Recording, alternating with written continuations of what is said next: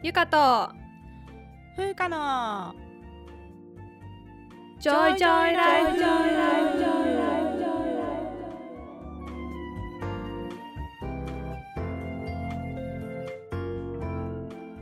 この番組ではゆかと風花2人の女医が日々の暮らしや仕事にまつわる小話などざっくばらんな日常トークをお届けします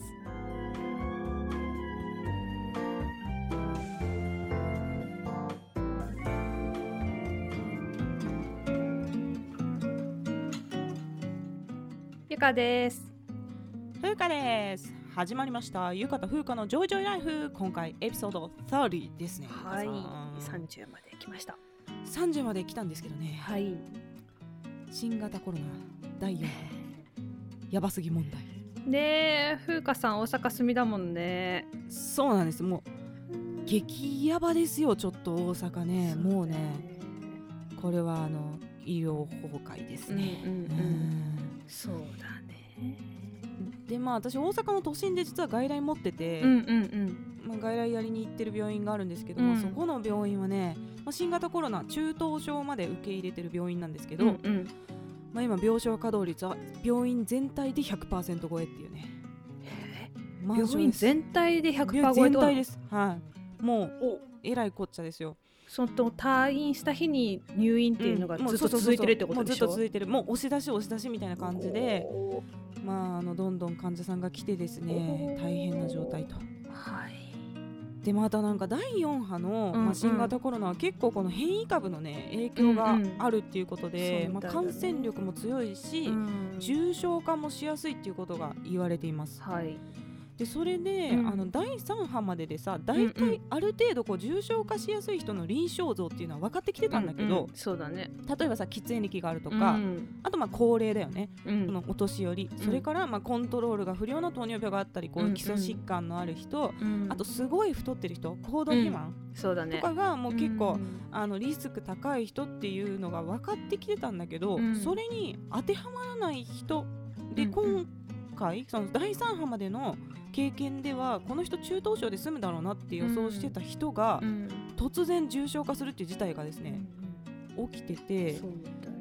そうだから受け入れる方も中等症だろうなと思ってるからうんうん取ってるんだけど、あそうだね。いう人を何人か入院させたら、その人たちが同時多発的に重症化するっていう事態が起きて今大阪ね重症病床が全部埋まってしまったっていう。えーやばもう今重症病床の数より重症者の患者が多いっていう状態になってて。ーそれは。あの重症の人がね、うん。あの増えてきてそこから重症ベッドをさらに増やしたんですよ。20床ぐらい、うんうんでそれももう埋まってあぶれてる人が今うん。30人とか重症に入れない中等症で見てるっていう状態です。はい。そう。結構信頼できる救急系の先生たちも同じようなことを言ってて、もう全然違うウイルスのようだと、そうそう、うん。あの若い人がどんどん重症化してって、うんうん。基礎疾患があんまない人も重症化してるって言ってたから、うんうんうん。そうそう。うん。40代50代がね、うんうんうん。多いなっていうそうな感じんだね。うんまあ、今までの、ね、経緯ではその亡くなってるのは年寄りばっかりだみたいなことを言ってる人も、ね、未だにいるけうん、ど、ね。うんうん。これからだよね、そのうんそう、うん、結果が出てくるのはね。そうですやっぱあのもう大阪でも20代30代の重症者っていうのがもう報告されてきてて、うん。でまあやっぱ高齢者が多いことは多いんだけど、うんうんうん。なんかその第3波までとやっぱりすごい若い人が多いなっていう印象を受けますね。そうなんだね。でまたその中等症までを受けるはずの施設内で重症化するっていうケースがあって、まあうんうん。そのね中等症を受ける施設っていうのは手術とかもやってるレベルの総合病院だから、うんうん人工呼吸器自体はあるんですよ。うんうん。だから呼吸器も使うんだけど重症化したら、で本来それは一応その病院で受ける救急患者とか、うん。術後の患者さんとか他の疾患の人のために常備してるものだから、うん。まあ、それをコロナの患者さんに使ってしまうと、まあ、手術止まって救急受けれなくなってっていうことがね起きちゃう。うん。そうだよね病院によっては小児の ICU の病,、うん。病床を潰して成人に転用してるって聞いたんだけそどうなんですよ、うん、ねえ。ぐいよねかなり。ねそれの意味するところはその、うんうん。子供とかが事故に遭ったりとか、急な、あの敗血症になったりとかしても治療できるベッドがないっていうことでしょ、そうそういうこと。ね。うんいやーこれかなり厳しいですよ。やっぱ重症を受ける施設のもうベッド空いてないから、うんうんうん、結局中等症のところで見るしかないんですよね。うんうんそうだね。で見るしかないけどもうそれ以上っていうのはね、できないんですよ。中等症の病院、うんそもそもエクもないっていうところも結構あって、ないよね普通。うんそう。だから人工呼吸器まではできるけど、うん。それ以上悪くなったらもう打つ手がないですよっていうことうん。をご家族に言って入院させそうるねだからそれ以上になると、うん。もうあの人工呼吸器自体ないっていう事うん態にね、うん。ねというわけではい。ちょっとまあ次回詳しくですね、うんうんもう一回ちょっと新型コロナの第4波の話していこうかなと思うんですけれども、はい。今日はですねはい。突然今日のテーマは これシーズン3の最後ですから今日。そうですね。はい。今日のテーマゆかさんお願いします。はい。今日のテーマは許すまじセクハラの呪音 いいですねゆかさん。このジューンが私めっちゃ好きで。今回ねジョイツ来会の大鳥ということでですね、はい。本当にセクハラに合ってる女医さん多いですよね。うん多いですうね、ん。でまあ、こういうネガティブなことも、まあ、うん。サマライズしてこう発信していってですね、うんうん。もうこう現場を改善していこうっていう気持ちでこう問題提起するんですけど今う回、んうん実際にやっぱこうセクハラあった人とかには聞いててうん。結構辛い内容かもしれないんですよ。まあ、そうだね。これからねそう実際のセクハラの事例の話とかするので結構リアルな話だから、うん。聞くことでね、まあ、二重に傷ついたりとか、まあ、うん。嫌なことを思い出しちゃうかもしれないので、もう特に前半はもう無理して聞かなくていいです。うんうん。そうだね。後半ねアメリカのセクハラ対策の話とか、勉強になることも多分あると思うので、まあこうはい。あの概要欄にね目次をつけておきますので、はい。適宜飛ばして聞いてください。はい。はい。ということで。ということでまずですねはい。あのセクハラって何なのっていうところを復習しておきましょう。おおそこからそこからまあ言う言わずもがななんだけど まあセクハラ、まあ、ハラスメントですよ。うんうん。ハラスメントっていうのは何かっていうと、はい。弱い立場の相手に嫌がらせをする行為、はい。これがハラスメントです。うん。でハラスメントの定義というのは加害者側の故意の有無に関係なく、はい。被害者が不利益を被って苦痛を感じているような、まあ、全ての言動とか行動とかそういうものがハラスメントに当たるっていうことなんですよ、なるほど。うん、だから加害側がそういうつもりじゃなかったとかいうのは通用しないわけ、被害者側が傷ついてたらもうそれハラスメントだからっていうね、そうだねそういうところでございます、パワハラモラハラセクハラのうん、宝庫だよねもう本当に残念な話だけどまあねまあそうなんですよ。出たらキリがないよ本当。キリがない、う、うん。んまあねちょっと成仏させるためというか浄え化させるため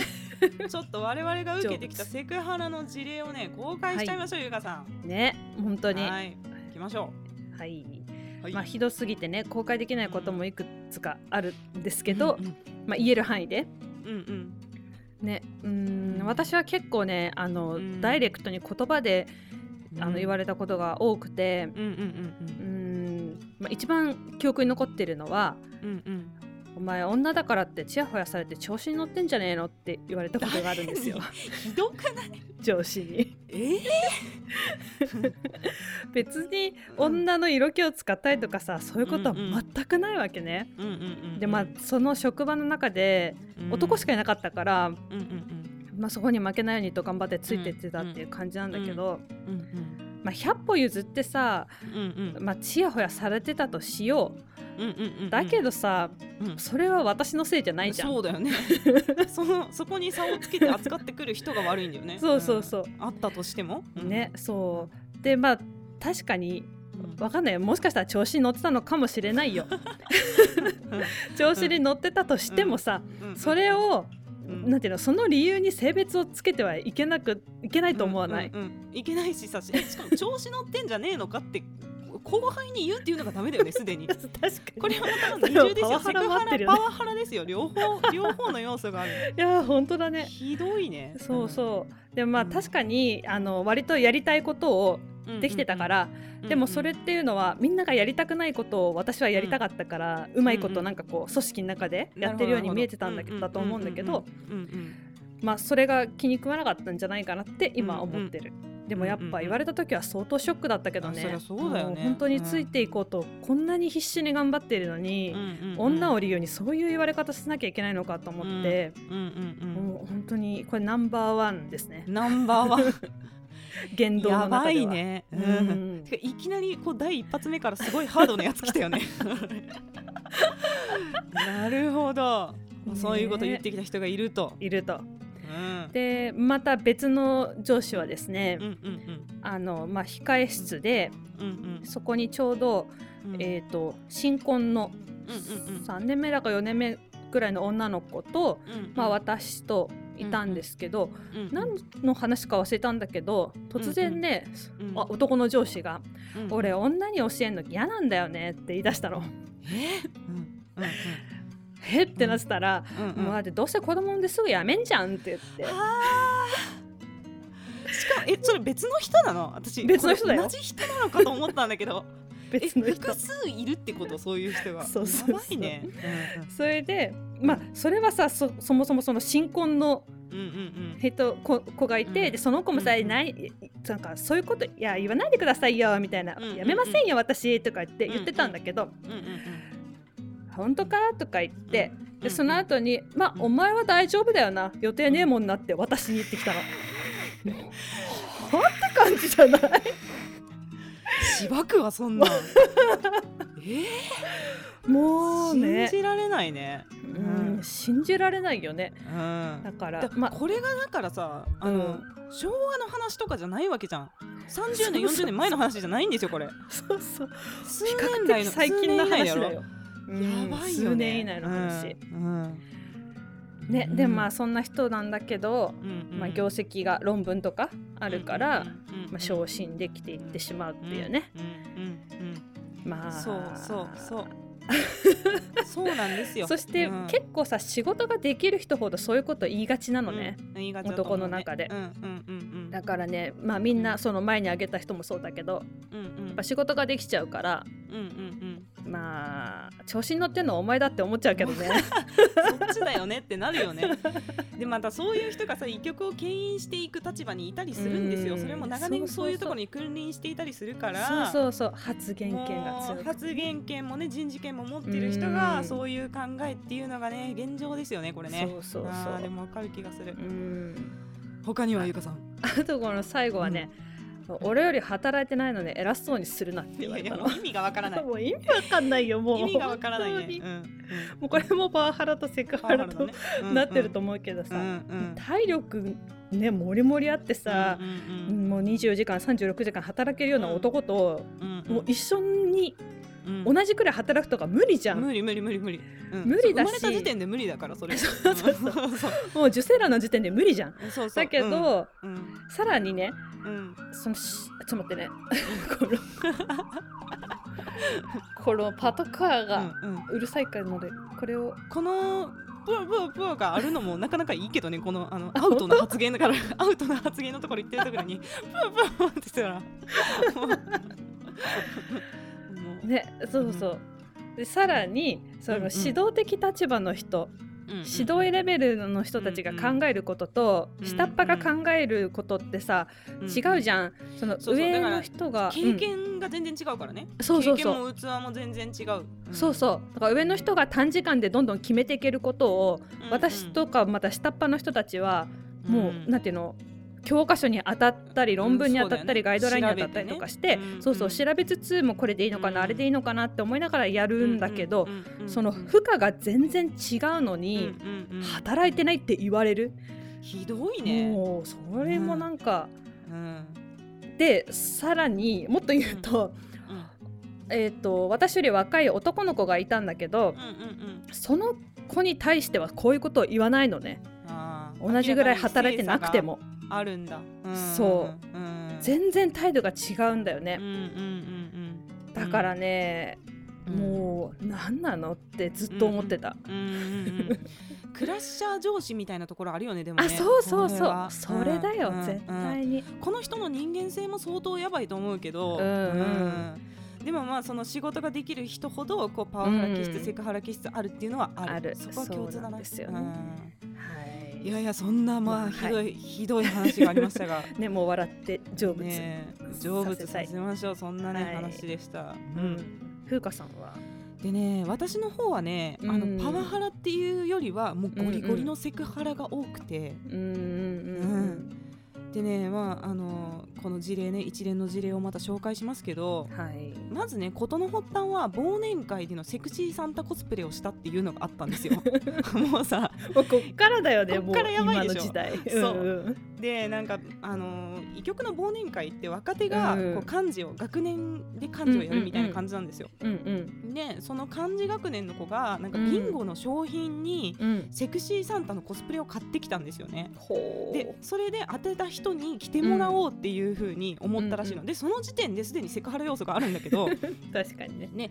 でね当てちゃった人がもう絶対に着れないぐらい大柄な男性が当てちゃって、でその漢字学年の1学年下の学年だったから私が、うんうんうん。でこれ風花ちゃんだったら着れるから着てよってなったのね。ええ。でもうなんか、うん。私もそこで嫌ですって言えばよかったんだけど私が断ったらさ今度また違う職種の看護師さんとかうんうん。栄養士さんとか来てって言われちゃうかそうら、だね。あもう一緒一緒やっつってもうエンターテインメント担当だと思って、まあ、トイレで着替えてうん。でもすごいミニスカートだったの。で盛り上がってみんな写真撮って、うん。でなんかあの漢字はあーありがとう楽しく終わったねとか言ってなって、うんうんうんそれで終わったんだけど後日またねその写真を拡散されたりとか。えでその写真を見てこうもううん。3000円ポッキリの店の人みたいですねとか言って言われて。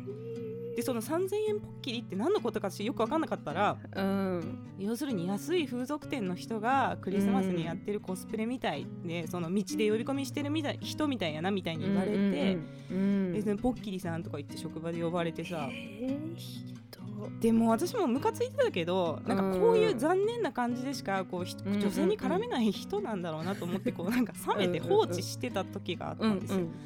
でまあそんな感じで、まあ、他にもいろいろセクハラとかあったんだけど時は経ち、うんであの結婚したんですけどね。うん。で結婚式に、まあ、医局の上司とか呼ぶじゃないですか。うんうんで呼んでそれで結婚式終わったら最後、こうお見送りみたいな感じで新郎新婦と うんうん。両家のさ両親がこう立って、ん今日はありがとうございましたみたいに言うとこあるじゃん、うん。そこで見送る場でそのポッキリいじりをしてきた上司ですよ、え上司が、私に今日は10万円ですね。いいですねって言ったの、えー。結婚式だよ。上司いるんでし両ょ親の目の前で10万円ですよ。いやもう10万円以上かかってるけどなみたいな。もう衣装だけで10万円以上かかってる。ふざけんなと。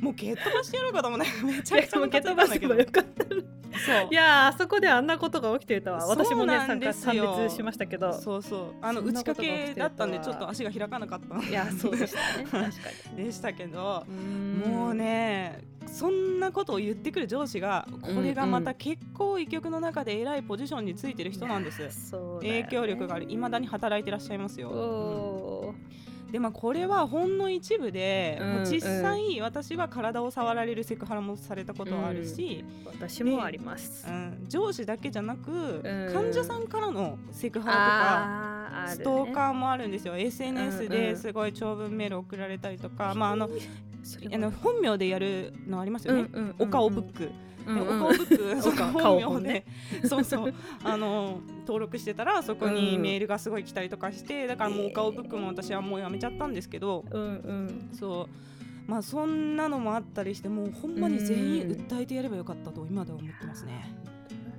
もう慰謝料でマンション買えるぐらいセクハラされましたよ本当 でまたねえぐいのがうん。結婚したら全くなくなったのセクハラが。いやーそれほんとね。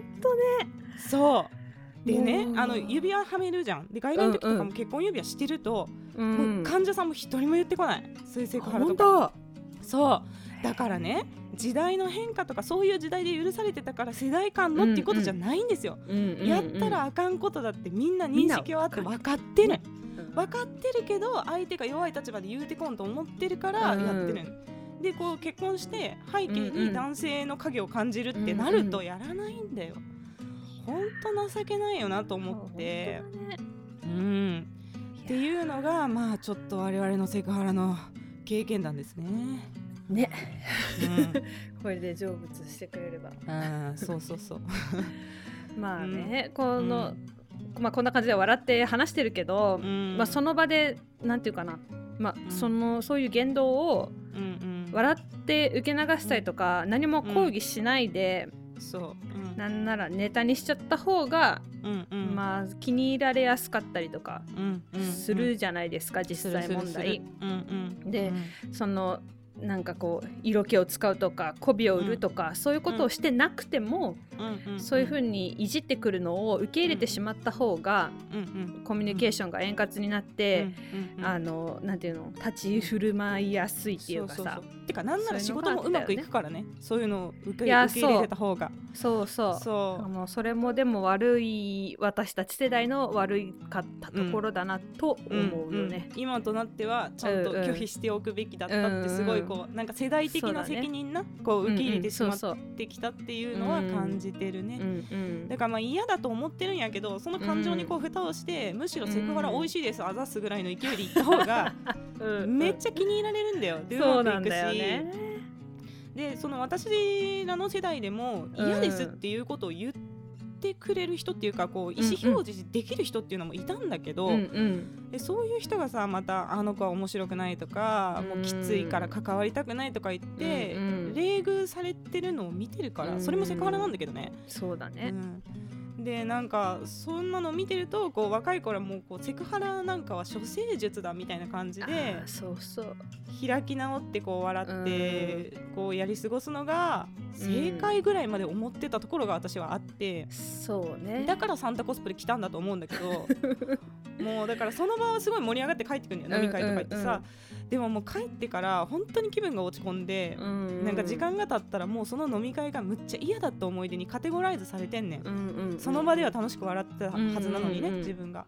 でだからその場で自分がちゃんとセクハラ嫌がってるっていう意思表示してなかったから相手はさ、うんうん。私が後から落ち込んでるなんて知らないかうんら、そうだね。彼女はいや同意してその場を楽しんでた？だからセクハラじゃないとか言い放つと思うの多分、う んそうだろうね。そう、自ら来ましたぐらいのね。うん、ぐらいに思ってる、ううんんだから多分そういう事例がね他にもあると思うんだよね、他の人でもそうだよね。うん。やっぱりそこで嫌ですとかセクハラですとか言って、んその、うん。うんそれセクハラですよとかじゃなくてもうそれセクハラなんでとかって言い出すと、うんやっぱりその場が盛り下がるっていうかさ、うんそうそうそう。ノリ悪いとかねそうそうノリ悪いとかって言われちゃうし、うんただまあその盛り下げてでも抗議するっていうふうには思えなかったし、まああれもあると思う。あのパワーバランス、下級生だったからうん。反対できないというかさ、そうそういうのそうなんだよもあると思う。で。実際仕事していくのにうん。上司にどう思われてるかってすごい重要で、うん。うんその仕事を助けてもらえなかったりとかさ、うんそのマイナス要因になるんだよねなるんだよそれがね。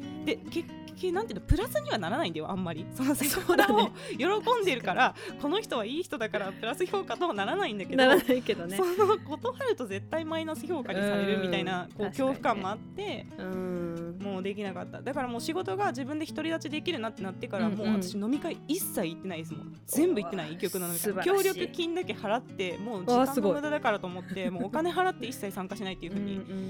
なりましたね本当に、うん。まあそんな感じでしたけど。はい。これねあの次からね、うん。もう我々世代がちょっとでも、もう自立できる世代になってきたっていうことがあって、うんこれゆかさんがねこうあの話題に挙げてくれたんだけどうんそのセクハラっていうのはさ今はさ、私たちの被害の話だから、うんうん男から女に対すうんるセクハラやけど、うん女から男に対するセクハラっていうのもあるし、そうなんなら同性同士でもセクハラっていうのはあり得ると。そうそう。で我々世代はもう加害者になる世代にちょっとなりつつあるっていうね。そうなんだよね。うん今アメリカで働いてるうんうん。えっと同期同じ大学のね同級生がうんあのい一瞬日本に来て一緒に働いてた時があるんだけどうんうん。そのこと話した時にその研修医の1年目とか2年目の男の子とかにうんもう会話のノリで「え彼女とかいるの?」とか言って聞いちゃったけど、うんうん後から、まあ、これセクハラになりかねないわなりかねないわって、うんうんうんうんハッとしたって言ってて、うんうんうん。確かにと思ってね。うんうんうん。だってそれ逆だったらさ、うんうん。セクハラだって思うかもしれないじゃん、うん彼氏いるの、とか言って、その結構上のさ、上の聞いて人から言われたら。うんでまあその子はねその男の子は普通に「うん。いや彼女二次元っす」とか言って返してくれたから、まあいうん。うんいんだけど、うんうんうんいいかわかんないなちょっとあの、うん。そういうノリの子だったんだけど、でも、うんうん。私たちも年次が上がってきちゃったので、うん。ちょっとしたそういうことに関する話題がセクハラだと捉えられる可能性が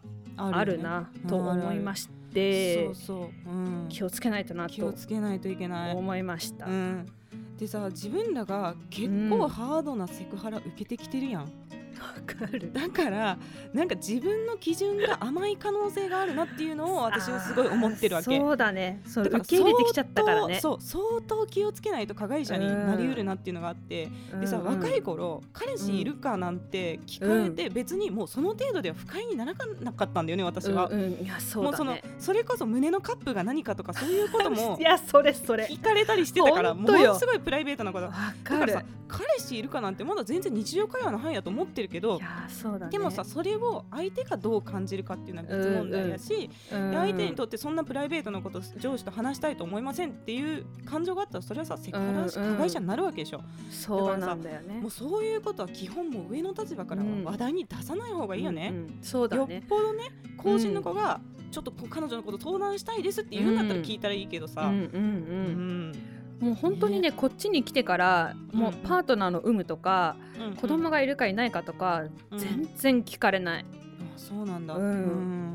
本当に聞かれないし、すごい楽だよ、でなんか、うんなんていうのそういうことは聞いてはいけないっていうような空気がやっぱり全体にあるから、誰かが誰かに聞いてるところも見たことはないし、うんうんこの間ね女の子と2人で、うんうん。うんあのジュエリーショップに行ってでその子が欲しいって言ってた指輪をねちょっと見てたの、そしたらだから店員さんもなんか、うん。あれこの子たちもしかしてみたいな雰囲気にちょっとなって「あのあ Are you guys?」とか言って 言われたんだけど、でもあの別に「あーノノノノ」とか言ってそういう、あの女の子同士のカップルっていうのも、まあ、認められてるからさ、あの聞いてきてくれたんだけど、そういう時にぐらいにしかしかもすごいこれちょっと聞いていいですか、ぐらいの感じの配態度慮があるで。感じのってそうそうことだよねそうそう、ん。聞いてくるから全な然なんか違います、そういうところに対するセンシティブさっていうのが。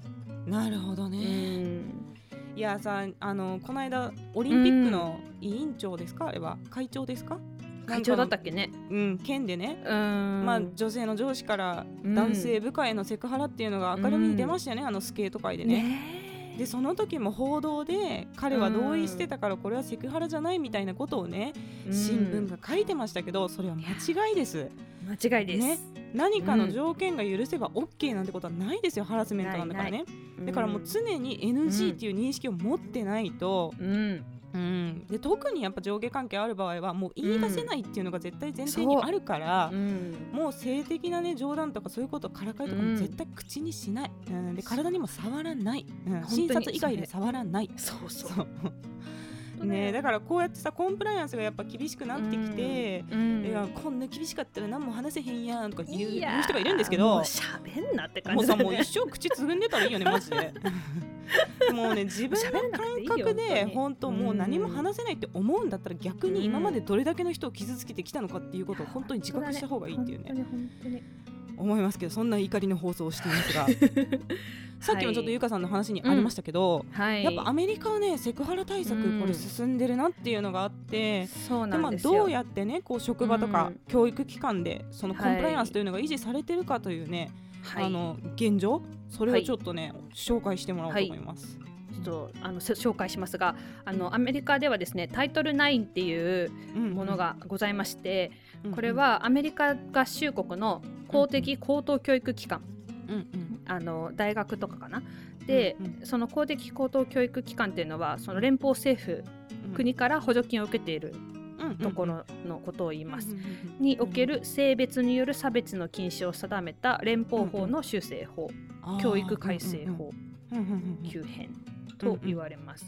うんでアメリカってさこの50の州があってで各州にも法律があうんうんうん。るのと、あと連邦法っていうアメリカ合衆国の法律があって、うんうんうんうん。でこれは、えーと、連邦法だから全部の州に適用されるのね、アメリカに属している州はすべてそれが適用される、そうそう。でほとんどの、えーと大学がアメリカからの資金援助国からの資金援助を受けているから、もうほとんどの全部の大学にこのタイトル9っていうのが、まあ、法律が適用されます。でこれは性差別だけじゃなくて性暴力、セクシャルハラスメントストーキング、あとは親密な関係間の暴力って書いてあったんだけど、まあ、デートデデートレイプとか DV とかもうそういうのも全部全部がタイトル9の範疇なんです。これはじゃあさ別にもう学内だけに限らないっていうことだよね。そうそうです。うん、でこれの背景は、うん、そのキャンパスレイプっていうのがすごい社会問題化した時代があっていまだに社会問題ではあるんだけどそれをどうにか対策っていうか対応しなくちゃいけないっていう流れでこれが出てきたのね。で、えーとこれはその大学で雇用されてる人たちは、この学生の性差別暴力とかの被害について聞いたらすぐに、あの担当者に報告しなきゃいけないのね。もう各大学にほ担当者がいるの。いて、でそこに必ず報告しなきゃいけない。でもしその当事者がさやっぱり報告したくないとか、迷ってる時でも,、もう事件を聞いた人は必ず報告しなきゃいけない。で正式に雇用されている教員だけじゃなくて、もう学長とか一番偉い人。とか、事務学生アシスタント、清掃の人とか、もう清掃の人まで？そう。えー、えらいこっちゃな。全員がその報告義務を負ってるんですよ。でさらにそれのそれのためのトレーニングをやるってことも義務付けられています。ということで私もその留学生なんだけど大学職員の扱いなのでこのタイトル9に関する e ラーニングを受けたんですよ、全部英語ね、うんうん、ですごい長くてね途中で疲れちゃって、うん、ね e ラーニングって。あのインターネットで学習できるサイトみたいなやつなんですね e ラーニングっていうのがね。そうそう、ね、疲れちゃってさ途中で、途中までやって忘れてたのね、でしばらく経ったら、なんかその終わってないっていうことが、どっか人事課かどっかから そうそう監督されててボスのとこに連絡がいって、これね終わらせないと解雇される可能性があるんだよって言われて、マジと思ってそれはすごいね。そうだからもう何月何日までに終わらせてくださいって書いてあって、まあそれぐらいしっかり強制力もあってやってるんだけど、でその e ラーニングではケースシミュレーションみたいなのがいくつかあって、短い2分ぐらいのドララマを見るんだけどこれは何？実写なの？アニメ？実写実写。実写？えー、演技してる人がいるってことなんです、ね、そうそう。そう、うん、でなんかそこなんて言ってるかな？うまく言えないんだけどそのセクハラのだと思われるシーンを、うん。うん、があってそのそれを見て自分がするべき行動が3択になってるのね、なんかもう見なかったことにするとか、報告するすぐに報告するとか、何があったか聞くみたいな感じの3択があって選んだ選択肢によってそのドラマの続きが違うのよ。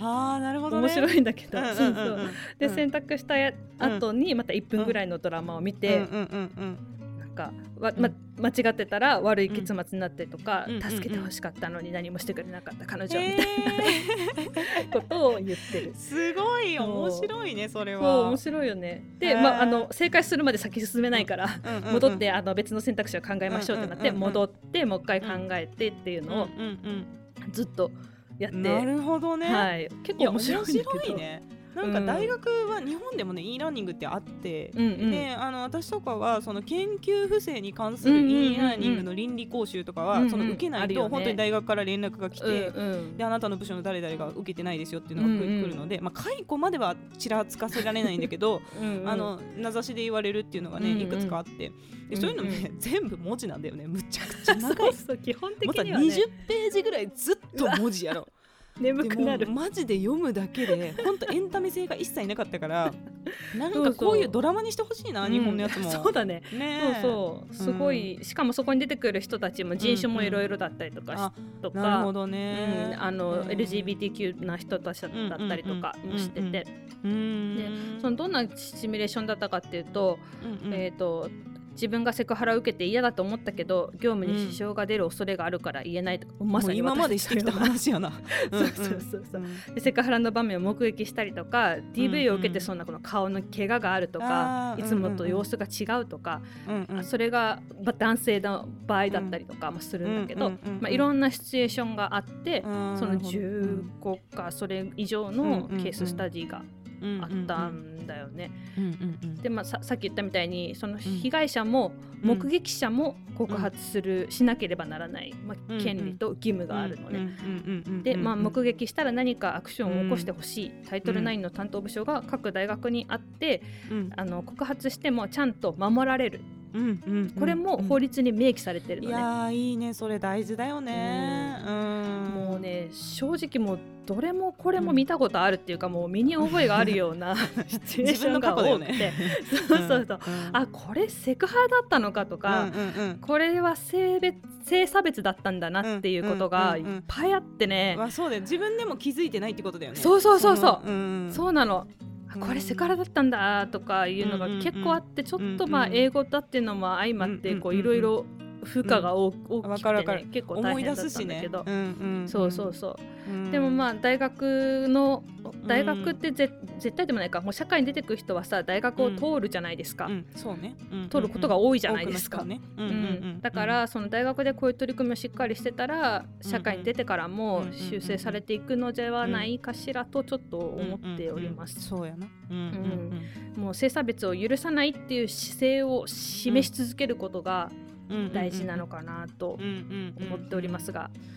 そうよ。ね、うん、学校内でもね。本当にねもうねそれがね 情けないというかやっぱさ、こう制度が変わるだから法律とかができる、そしてこう社会が変わっていく、そして人々の意識が変わっていくっていう流れで、こう国の文化とかそういうものが作られていくと私は思うんですけれど。日本の大学はハラスメントの温床だししかも今日さニュースで出てたんだけどセクハラで訴えられてた人がね、警察署長になったとかその地域で。そうだよ。であのオリンピックの件もさっき言いましたけどね、ね、もうさ人々の意識の変化に社会とか制度提供側が遅れてるって状態になってるじゃん、うんうん、日本がいやそうだね。それがねあまりになんかこう情けない事態だなと思いますよね、うん、正直ね、でこのタイトル9はすごくちゃんと運用されてて、もうあの本土の人と会話した時もこの、こタイトル9の告発があったからちょっと対応、面談しなきゃいけないんだよねとか言ってたりとか、機能してるってことね。ちょいちょい聞く、うんでこの告発された人には、まあ、結構な罰っていうか、もちろん昇進とかできないし、っていうのがあるので、すごくみんなセンシティブになっているなと思います。まあ、ちょっとね私の音声だ声の説明だけでは分かりにくいこともあったかもしれないので、あの記事をタイトル9について書かれた記事があったので、概要欄に載せておきますのでもし興味のある方は見てみてください。はい。いやいや、はい、ありがとうございます。はい、なかなかね。ねいやでもいい放送になったと思いますけどね、あの自画自賛してますけど、うん、このなんかそういう意識が進んでいる国がどういうね、ねうんうん、あの対策しているかとかいうこともね、ね。情報として提供できたらよかったと思います。はい、はい、というわけでですね、はい、さん今日は最後ちょっとほんわかした質問に答えて締めようと思います。はい。では質問読みますね、はい、いつも模試の判定は何でしたかという質問です。覚えてないんですね正直。だってもう何年前よ。え10年？10年前。10年前ですよ、ね、2桁ではあるよね。2桁ではあります。はい。うん覚えてないけどなんとなくその国公立医学部の一番上と真ん中と下の方みたいなその先生偏差値の幅を書いてなんか自分の立ち位置を確かめたりとかしてるしてたような記憶がある。でたまにその慶応大学の一番簡単な学部とかを書いて A 判定もらえるから。名門で A 判定みたいな。慶応で A 判定大丈夫みたいななんか謎の自信をこう保ってた。いや面白いですねこれね。そういうのは覚えてるけど。いや具体的なの忘れちゃった。模試とか別にあんまり好きじゃなくてそもそもその学校から受けなさいって言われない限りは自主的に受けなかったので、うん、模試ってそうなんだ。なんか長いじゃん朝から晩まで。時間取られるし、うんうん、ででねあの私はね B とか C がね多分多かったと思うんですよ。で、あまり望み薄いところはそもそも書かなかったっていうのがあって。でもあの国公立の医学部で A 判定を取ったことは私は一度もなかったと思います。あ私もないな、うん、A はないわ。B か C か E、D、うん、そうだよね。しかも私合格したの推薦入試だから全くなんか模試と関係ない能力で受かってるっていう ところもあってですねでただあの私の周りのめっちゃ賢い子たちの中では、うん、なんかね絶対に受けないだろうっていうレベルの,、まあ、あの言ってしまった低い偏差値の大学名をみんなで書いて、なんかその大学の偏差値を荒らすっていう集団テロ行為が流行ってて。悪いな、ね、悪いよね。じゃなんかそのそこを志望校にした人の中の順位みたいなのが出るやん。うんうんうん、でそれで1位を取りたいっていうのでやってたみたいな。あなるほどね、うんうん、私と似てるね。そうそう、まあ、似てるけどでもそれをみんなで競ってやってたのよ。なんか集団ハックして そこの中で俺が1位だみたいなの。例えばさ東京大学とか書いちゃったら全国の優秀な人がみんな書くから、うん、そこの中で一番にはなれへんやん、うん、で、なんか地,、ね、地元のちょっとようわからんよう知らない大学みたいなのを書いて、うん、そこの中で競争して1位を争うみたいなことをやってこうテロ行為があってあのその受けないところは書かないようにっていうのがねあのもしの前にアナウンスされるような事態になってたんで。やばい。そんなのが流行ってたりとかしましたけどね。いやまあそんなわけで、はい、まあ、B か C かぐらいだったっていうことでいいですかね、うん、これねそうそうとしては、うん、これ本当にね A 判定だからって受かるわけではないし、うん、そうそう、うん、BC でも受かるし、うんうんまあ、当日のその問題との相性もあるし大学のね出す問題っていうのがやっぱもしの問題では全部網羅できないから、まああんまり気にしなくてもいいように思いますね。はい、そう思います。はい。そんなわけで、えー、今回ジョイツラ会で締めたということでね、はい、これでシーズン3一度終わりということにしますはい次回ですね、はい、エピソード31シーズン4に突入ということですけど、まあ、シーズン4はねちょっと時事ネタに突っ込み入れていくみたいな感じでね、うんうん、あの、ね、日常トークをあの交えながら話していこうかなと思うんですけど、まあ、まず次31はちょっと新型コロナの話ね、うん、そうだね、うん、その変異株。変異株って何っていう話ね、うんうんうん。うん、そうですね、まあ、それで、まあ、あと大阪の医療がどうやって崩壊してたかとかね。